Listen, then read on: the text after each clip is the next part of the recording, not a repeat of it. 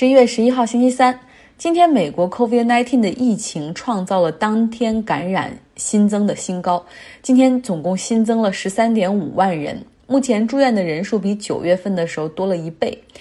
病床不足的同时，医护人员也出现了呃人手极度紧缺的情况。像北达科塔州，迫于无奈，州长已经宣布将会允许无症状感染的医生和护士重返工作岗位。那北达科塔州实际上这个州人口非常的少，也只有七十六万人，就已经到了现在这样的不堪重负的程度了哈。伊利诺伊州，也就是芝加哥所在的州，他们的病床数告急，说现在入院的人数比今年三月份，也就是疫情刚起的那时候还要严重。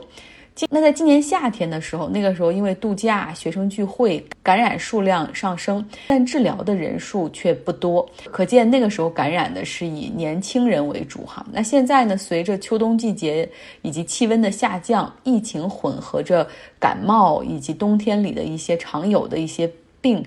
那可能让重症的情况多发。犹他州的州长向联邦政府喊话说，希望能够实行全国性的强制戴口罩。他说，如果不这样的话，疫情是根本没有办法控制住的。美国疫情进入到一个非常艰难的阶段，可以说又进入到了一个非常艰难的阶段。总统在干什么呢？嗯，忙着打高尔夫球，然后拒绝承认败选，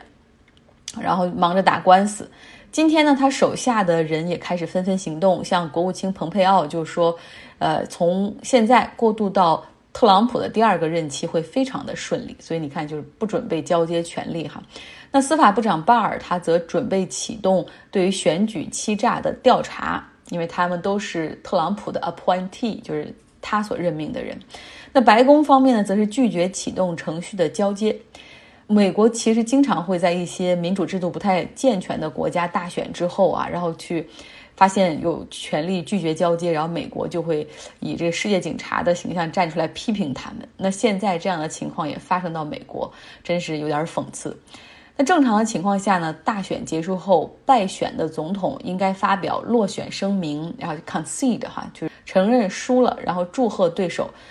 并且邀请获胜者进入白宫，然后来谈如何交接。这也是四年前奥巴马怎么对特朗普做的哈。那么，虽然新的总统会在一月二十号的时候正式上任，但这中间的是这个过渡政府组建、任命部长，然后以及任命各种各样在联邦政府里面岗位的时候，要知道，这个每一个新总统上任之后，他大概要有四千多个岗位。就是部长那些除外哈，还有一些四千多个工作岗位在联邦政府中需要他来任命。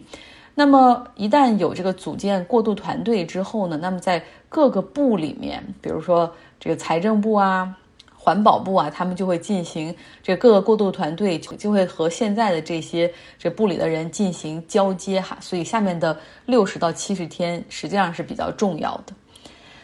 今天在股市上依旧是冰火两重天，传统板块上涨，但是涨幅比昨天小；但是科技板块是下跌。纳斯达克今天整体是跌了百分之三点七，其中亚马逊下跌了百分之三点四六。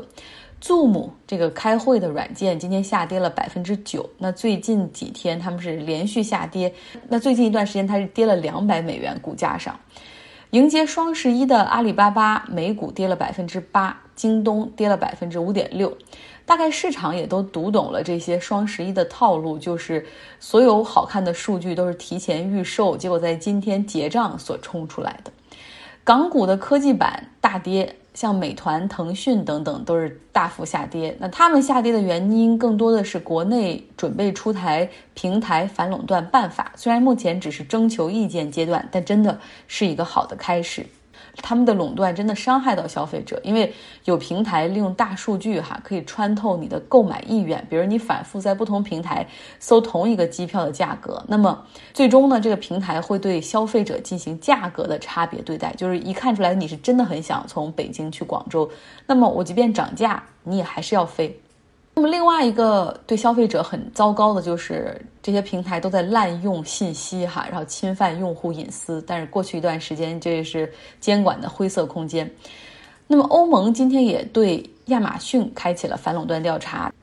今天的后半段来继续说智利。一次地铁票价的上涨引发了社会矛盾的爆发。某种程度上来说，是多亏了 COVID-19 的疫情，总统皮内拉才把百姓和学生们从街上、广场上请走，然后开始实行了漫长的居家隔离。那当然了，智利的疫情一度也比较严重，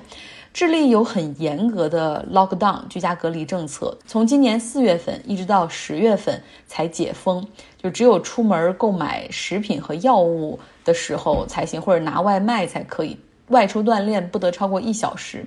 也不能去别人家里拜访等等。那不过呢，网络上的敦促改革和抗议并没有因为 COVID-19 而结束哈。那智利政府呢，他们也后来决定在四月份的时候举行全民公投，就要不要推翻宪法重写。那最终呢，是因为 COVID-19 的疫情，这个公投推到了十月末来举行，而最终百分之七十八的人选择了 yes，支持重写宪法。因为过去的这个宪法是军事独裁政府皮诺切特时期的产物。这次矛盾的爆发，表面上看是三十比索票价的上涨，但实际上这是压倒骆驼的最后一根稻草，就像是一个电饭锅哈，你看着很平静，然后后来因为施压之后直接爆炸的。其实这是对皮诺切特下台之后到现在哈三十年间一次社会的反思。公立教育、医保、退休金、工人的待遇，在过去三十年里，其实都有很都积攒了很多的问题。右翼军人皮诺切特，他在一九七三年军事政变之后上台，废除宪法，暂停一切的政治活动，经济上采取了市场经济改革措施，希望智利可以变成一个企业家的国度。皮诺切特启用了芝加哥大学经济学派，哈，像米尔顿·弗里曼等等，开始要发展自由主义市场经济，几乎是私有化了你能想象到的所有国有部门，制造业就不用说了，哈，还有采矿、养老金的系统，包括医保都可以一部分私有化，在公立医保的体系外，又建了一个非常庞大的一个私立医保系统。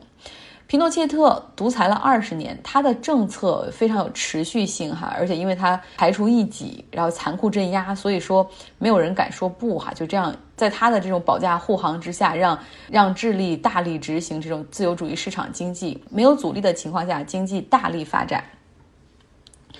到了一九八零年的时候，皮诺切特组建了一个委员会来写一部新的宪法。哈，其实写好之后呢，一个月就组织公投，因为当时几乎所有的政治集会都是非法的，所以反对方是没有办法组织起有效的活动。宪法公投后来轻松通过了，而反对方的领头人，呃，也后来离奇的就死了。哈。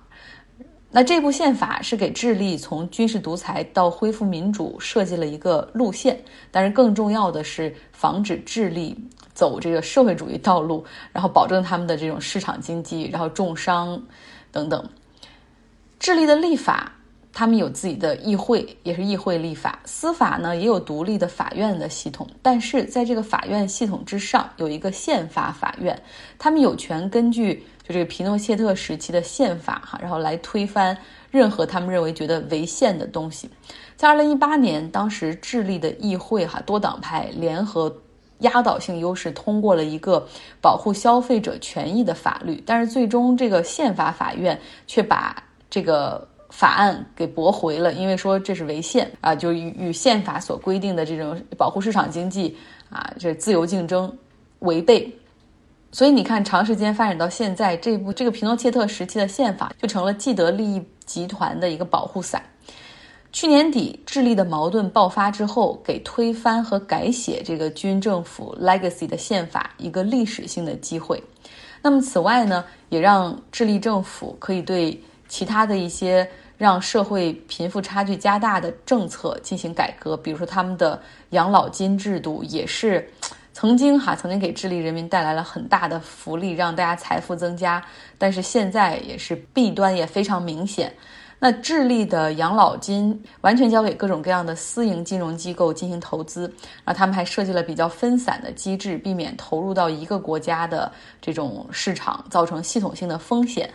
但是呢？这个退休金的 AFPS 系统目前给退休的人员最低返还每个月只有一百八十二美元，就实在是非常低，连社会的低保都不如。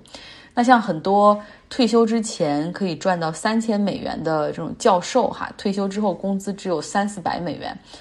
所以智利的很多人，他们的债务水平是很高的，就是不论是工薪阶层还是中产，有的人生活的还是比较难的。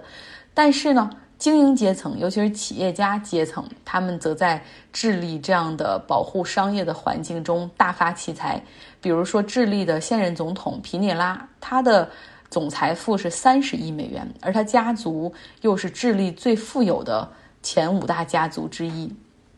它有媒体、银行、足球、金融投资等等多个板块。那其中，它的金融投资又投了很多的航空公司，包括拉美第一大的航空公司蓝，还有这个北欧的一些航空公司。那很多人呢也很期待即将开始的智利的这种改革。但是也有一些人担心哈，说你这样的改革会破坏智利本来很好的这种啊经济发展的环境，会导致社会不稳定，甚至可能让智利发生左倾，比如说要增加社会福利，然后大搞工会，甚至加税啊！你看看邻国阿根廷啊，现在是什么样子？当然，生活在智利的那些中产工薪阶层，他们可是感受到了在日益加大贫富差距中。所受的那些苦，哈，疲于奔命、勉强糊口的生活，经济发展速度再快，他们也并没有分到应有的蛋糕，而获益的则是皮涅拉所代表的那些人。好了，用两期的时间讲了智利的事情，那我也会最后把它做成一个完整版，改天发到平台上让大家来听一下。好啦，今天的节目就是这样，希望大家有一个愉快的周三，周三。